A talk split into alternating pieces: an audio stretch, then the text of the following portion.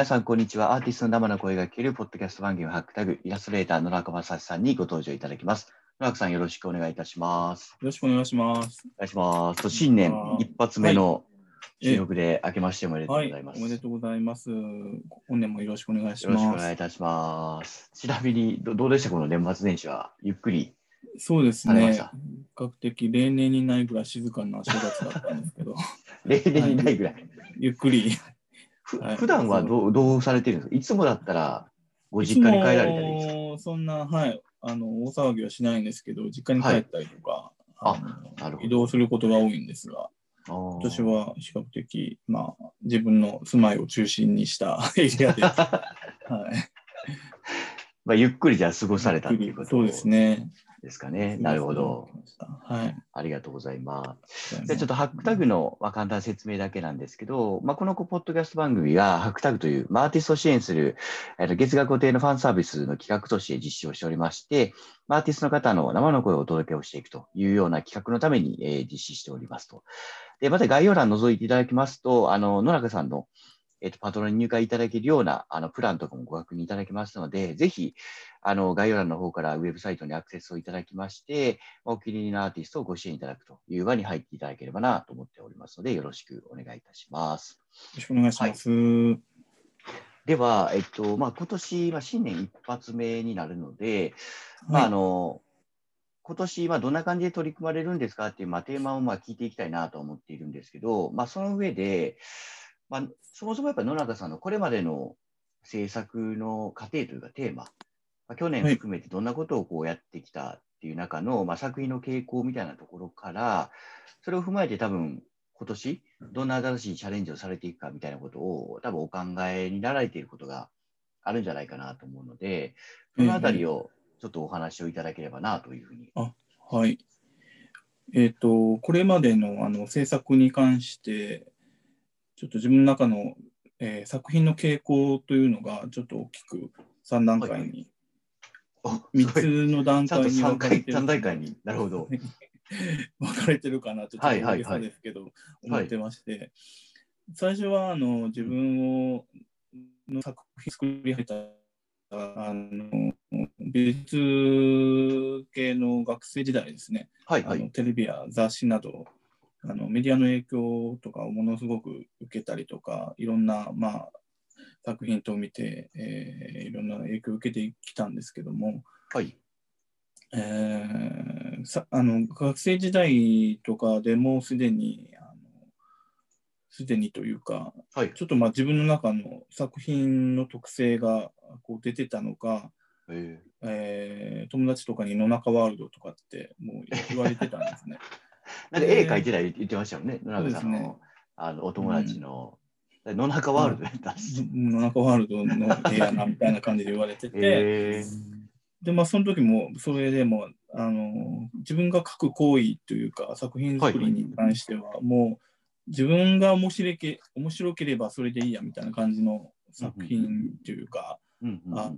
突発的ですごい刹那的な考えの作品が多かったように思います。えでただまあせ視野はすごく狭かった視野や世界観はちょっと狭かったかもしれませんが、まあ、うんうん描きたい絵を、まあ、素直に描いてた時代だったなというふうに今客観視して思う感じです、ね。ーよりか感覚的に率直に素直にうん絵を描いてたそうですねアウトプットアウトプットみたいな感じのそれがその当時は野中ワールド。なんかワールドって言われてましたね。えーそれ、それおいくつぐらいの時ですか、それは？これでもう二十歳前後ですね。なるほど。でまだじゃあ、仕事を始めたぐらいっていう感じ？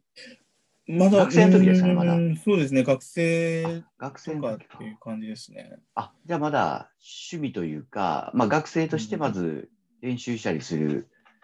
絵の描く段階においてっていうことですよええね。ええああ、なるほど。その頃も結構、学生の時も結構書いてたので、まあさうん自分のその課題とかもありますけど、うんうんうんうん。なんていうんですか、展示会用とかなんかいろいろ公募用とかって書いてたはいはい中,、はい。中での気づきですね。えで、第2段階としては、あのうんもう社会人となって、はいえーこういろんな会社でこうデザインとか制作をしていく上で、うんえー、であ実際自分が仕事としてそのイラストを描くようになってからはもうそういう、クリエアーティストっていうよりもクリエイターになっちゃうんですよね、その制作。ああ、いわゆる発注者がいて、それをこう、うん、デザインとしてこう、納品するみたいな。なるほど、なるほど。なので、それ、まあ、それが大体20代、30代の頃ですね。ああ、はい、はい、うん、で。そういうイラストの制作会社とかで勤めるようになったりとかしていた時代は、うん、もう本当に、まあ、前回も話してましたけども、もう馬車馬のごとく働いてたっていう はいはいはいはい、そうでしたね。うん、あの自分自身のそのオリジナリティっていうよりも、はいはい、なんて言うんでしょう、本当にイラストの、イラストの業界広告業界に向けて、えー、携わってきたっていうことになるのであのアーティスト活動としてはちょっとまあブランクになる時期時間になってたかもしれないんですけども、まあ、はいはい。まあ、いろんな人とこう仕事をかか、えー、仕事の関係者の方に接することに、うん、えー、よって、まあ、人としての成長が取れあの成長する上でもすごく重要だった時代だったなというふうにも思いますね。へえうん、まあ、自分のために絵描くところでなんか自分の世界いいから始まって次はこう他人に依頼されるみたいなところで割と長く。ね。はい、なるほど。それを経て第3、まあ、その中でずっと、うん、あの自分をこう自分のこのな内を見ないようにしてたので、あ、あのなるほど。その第3巻第3段階では、まあ、あのフリーランスになることでこう、おのずと自分の内面をとか、はいはいはい、自分のオリジナリティとあの向き合うということに改めてなったというところではですね、またここで進化というか変化したのかなというふうにも思いますね。えー、なんかその第2段階目のまあデ、デザインっていう側面に入っていたときに、割とうちを見なかったっていうのは、なんか、やっぱ書きたい衝動はあったけど、うん、やっぱりそれを書けるわけではないですよね、クライアントの仕事そうなんですよね。自分の、まあ、オリジナリティというか、その、アイディアとか独創性は必要なんですけども、あのより相手のこととか、商品のこととかっていうのを考えるので、あの、うん、ちょっとその辺は、自分の本質、本質的にやりたい内容とはちょっと違うところが、あの、えー、違うところを中心に制作していってたなっていう。あまあ、じゃあちょ、ちょっと押し殺してる感はあったんですね。うん、ねもっとこんなんしたいなとか。ああ、なるほど。それが原動力で最終的には、もうやっぱり自分の書きたい方向に行こうっていうので、うん、フリーランスっていう道はい。なんでまあ、フリーになってからは、もう割と まあ自分が好きなモチーフであったりとか、はいはいはい、あの色彩とかっていうのをあの選ぶことで、割と自分の中のその、うん、安定というか、精神、メンタル面での安定にもつながったかなというふうに思いますね。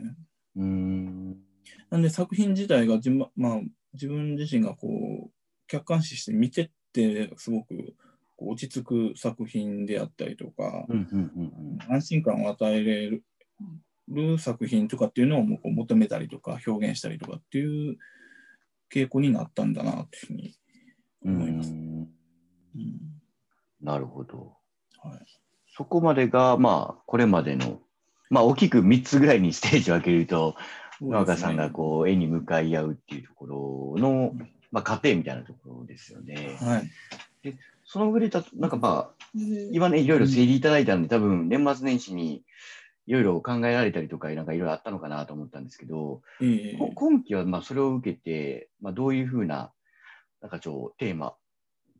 もしくはこう、挑戦していきたいみたいなことってなんかあるんですかね？そうですね、今後といいますか、あの、引き続き自分へのねぎらいはしていきたいなと。ねぎらいや、なるほど。はい。で、ただまあ、あの、自分のことばかりというか、自分がその落ち着く絵を描き続けるっていうのも必要なんですけども、うんうんあの、最近ちょっと意識し始めてるのが、やっぱりこう、いろんなその人々の暮らしであったりとか、ほあの、多様性とかってういうことを。すごく、あの、感じるたりとか考えさせられる、あの、テーマになってますね。多様性とかを感じる。うんこれはちょっとまあ自分のあの暮らし方とかっていう形になるんで、ちょっと込み入った話は割愛しますけども、はいはいはい。あのーなんて言うんでしょう。いろんな価値観の違いとかっていう部分をこうお互いにこう認め合ってつながっていくっていうことで、よりうんこうちょっとより豊かな、うんあのー暮らしを迎えることができるんじゃないかっていうふうにすごく感じてることがこう年々ちょっと強くなっていってまして。はいはい。で、あとは、まあ、あの別の話としても、もう最近ちょっと僕自身が、その障害者スポーツのはいはいはい。仕事に携わったりとかっていう経験があるので、うんうんあのそういうことも少なからずとも関係してるのかなというふうにも感じてますね。へうんーなるほど。なんかそれがこう、で、あのどどういう形でこの絵とか表現にこう、変わっていくのかっていうのがえまあ、今回のテテーマみたいな感じなんですよね。え はい結構なんかむ難しいですね。なんかそのイメージが、どんな風にでも作品って変わっていくんですかわね。かりにくいですよね。いやいや素人目になるとね、どどういう風に、作品のテーマが変わってくるみたいなイメージになるんですかね。対象物とうか。タッチが変わるとか、なんかわかんないですけど。大きくタッチ変わるかなちょっと、あのまあそ、そういう感覚であるっていうところなので、ちょっとまだ漠然としちゃってるんですけども。なるほど。あ、でもまあそういうテーマに向かって、まあ、うん今年は一つ、まあ作品作りをやっていきたいな。そうですねへやっぱりどうしてもちょっと自分の心境であったりとか、んうんそういう意識してるものを元に、こう、絵作りってしてしまうので。あの全然突飛なアイディアっていうよりも、ままあ割とその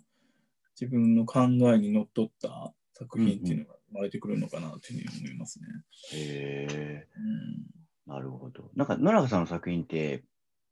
なんかそのタッチでいくとこう、じ例えばジブリというか、ななんていうんですかね、ああいう、なんかファンファンタジーというのかな、なんかそういう、あなんかまあ、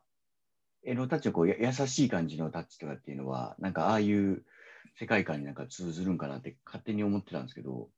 なんかそ,、はうそういうのっていうのはなんかイメージあったりするのか、そういう、なんかやったら自分がいいなと思ってる世界観を持っておられる作家さんとかって、やっぱり同じようなテーマ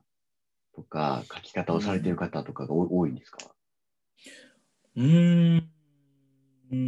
ん。どうなんでしょうね。あーまあちょっとそういう、なんていうんですか、ひ人人との触れ合いとか、そううんいうつながり方とか、あとはその人の、あのー生きていく上での原動力とか、うんうんうんうん。あのいうところというのはちょっとやっぱりこうーんうこう無視できないというかなるほど。感じてるあの表現する上でも必要になってきますよね。なるほど。うんああれ今後、いやいや、今後ね話せば話、すほどわけが分からない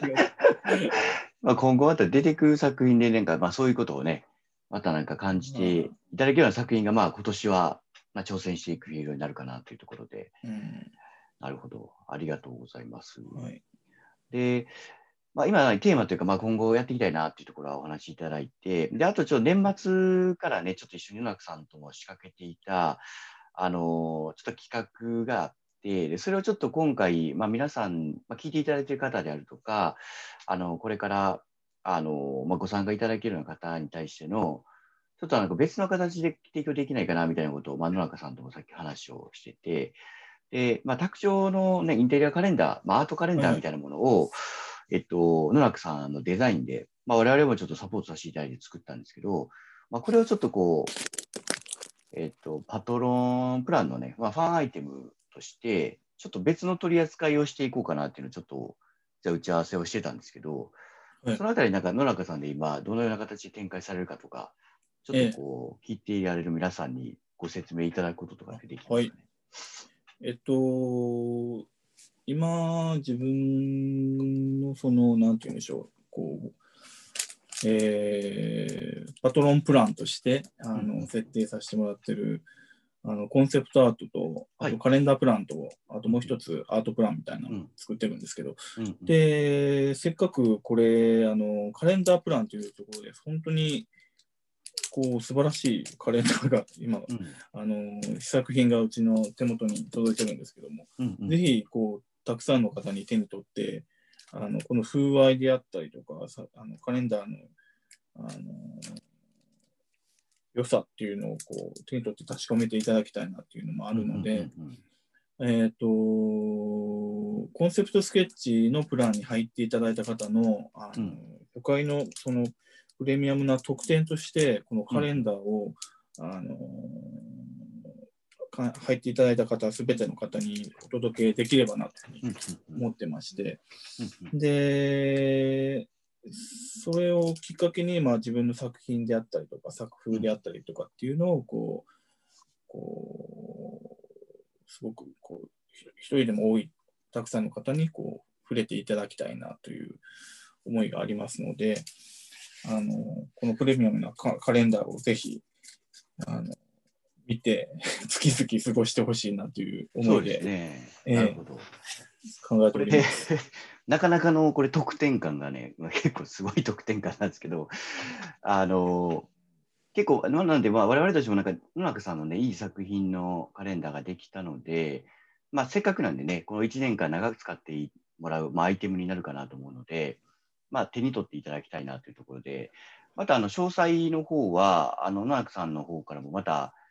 あの、インスタであるとか、多分ツイッターとか、まあ、いろんなあの SNS とかも含めて、あのご案内が出るかなとは思うんですけども、まあ、ぜひ一度、あの、まあ、作品手に取っていただいて、まあ、ぜひ、あの、まあ、卓上でですね、アートを楽しみながらっていうところをご体感いただきたいなと思ってるので、ちょっとこれこれは野中さんにもお願いをして、ぜひ届けましょうよっていう話で、こういう形に今なってますので、まあ、非常にいいプランになるかなと思っているので、ぜひともちょっと楽しんでいただければなという感じ、もうこれ本当にお得だと思います。お得ですね。お得ですね。まあ、普通に、普通にまあカレンダーで、あの、なんだろう、えっと、だから12か月分、今回で一緒にちょっと送る形には多分なると思うので、すごく、はい。それぞれあれですよね、野中さんの一枚一枚イラストで構成されてますもんね、12そうですね、これまでの作品を、まあ、月々、テーマ、テーマというか、その月々にあったような作品で構成してるので、自分の、まあ、私の作品集っていう形でも楽しんでいただけますし。確かにそうですね。作品集でこう入れ替えると普通になんか画集みたいな感じでこう飾れる画集みたいな感じになりますよね。ねまた月が変わるんで、全然違う月入れると、もはや見見たい月が見れないっていうのはありますけど、差し替えてもらわないかんのでね。ですね。だ結構だから100え120センチ、まあ、ボックスタイプでなので、150、150ぐらいの多分外枠の大きさそうですね。多分なってて、割としっかりしたすごくしっかりした大きさですね。こう化粧箱もすごく品があって。今あれですよね、多分お手元に、はい、あれですよね、まあ、画像で見える僕だけですけど。そうなんですよ。いただいたやつ。ちょうどあの、ね、卓上カレンダーとしてでももちろんいいですし、このなんかおこおお気に入りのインテリアの小物と並べても全然マッチすると思いますね。うんうん、どこに飾っていただいてもいいんじゃないでしょうか、これは。なるほど。うん、ありがとう。まあ、ただ、あの、100個あるかというと100個はないので、あのちょっと先着で、数量は あのある分だけには、そうですね、なってしまうんですけど、あのちょっとある分だけになるので、あのご興味ある方とかは、あのまあ、我々のサイトの方でお問い合わせいただいてもいいですし、まあ、あの野中さんの方に直接、例えば DM とかで、うん、あのどんなんか教えてくださいとかって言っていただければ、野中さんの方からあのご説明とかもできるかなと思いますので、まあ、ご興味あったら一度お問い合わせをいただけると、はい、あの良いものをご体験としてお送りしたいなというふうに、はい、お送りしますので、ぜひぜひ。ぜひとも、ちょっと早めに手に入れていただいた方が、あの月が消化しないので、うん、あの、はい、カレンダーとしての、ね、価値も高いかなと思うので、ぜひともお受け取りくださいというところで、はい、まあ、第1回目の、まあ、放送については、まあえっと、今後のテーマと、でまあ、カレンダー企画の、まあ、焼き回しということで、あの皆さんにまずお届けしていこうというところで、あのぜひえー、ご提供していきたいなと思ってますので、よろしくお願いいたします、はい、よろしくお願いします。えーまあ、第1回目の配信、一旦ここまでで、えーと、終了させていただきまして、また次回もあの配信の方を予定しておりますので、お楽しみにいただければと思います。で、またあの概要欄の方からあのハックタグのアクセスいただければ、野中さんの、えっと、先ほどの説明のあったあのコンセプトの説明とかがあのご覧いただけるところがございますので、ぜひともちょっとアクセスいただいて、野中さんのご支援の方、よろしくお願いをいたしますというところで、第1回目の配信の方を一旦終了させていただきたいと思います。えー、野中さん、どうもありがとうございました。ありがとうございました。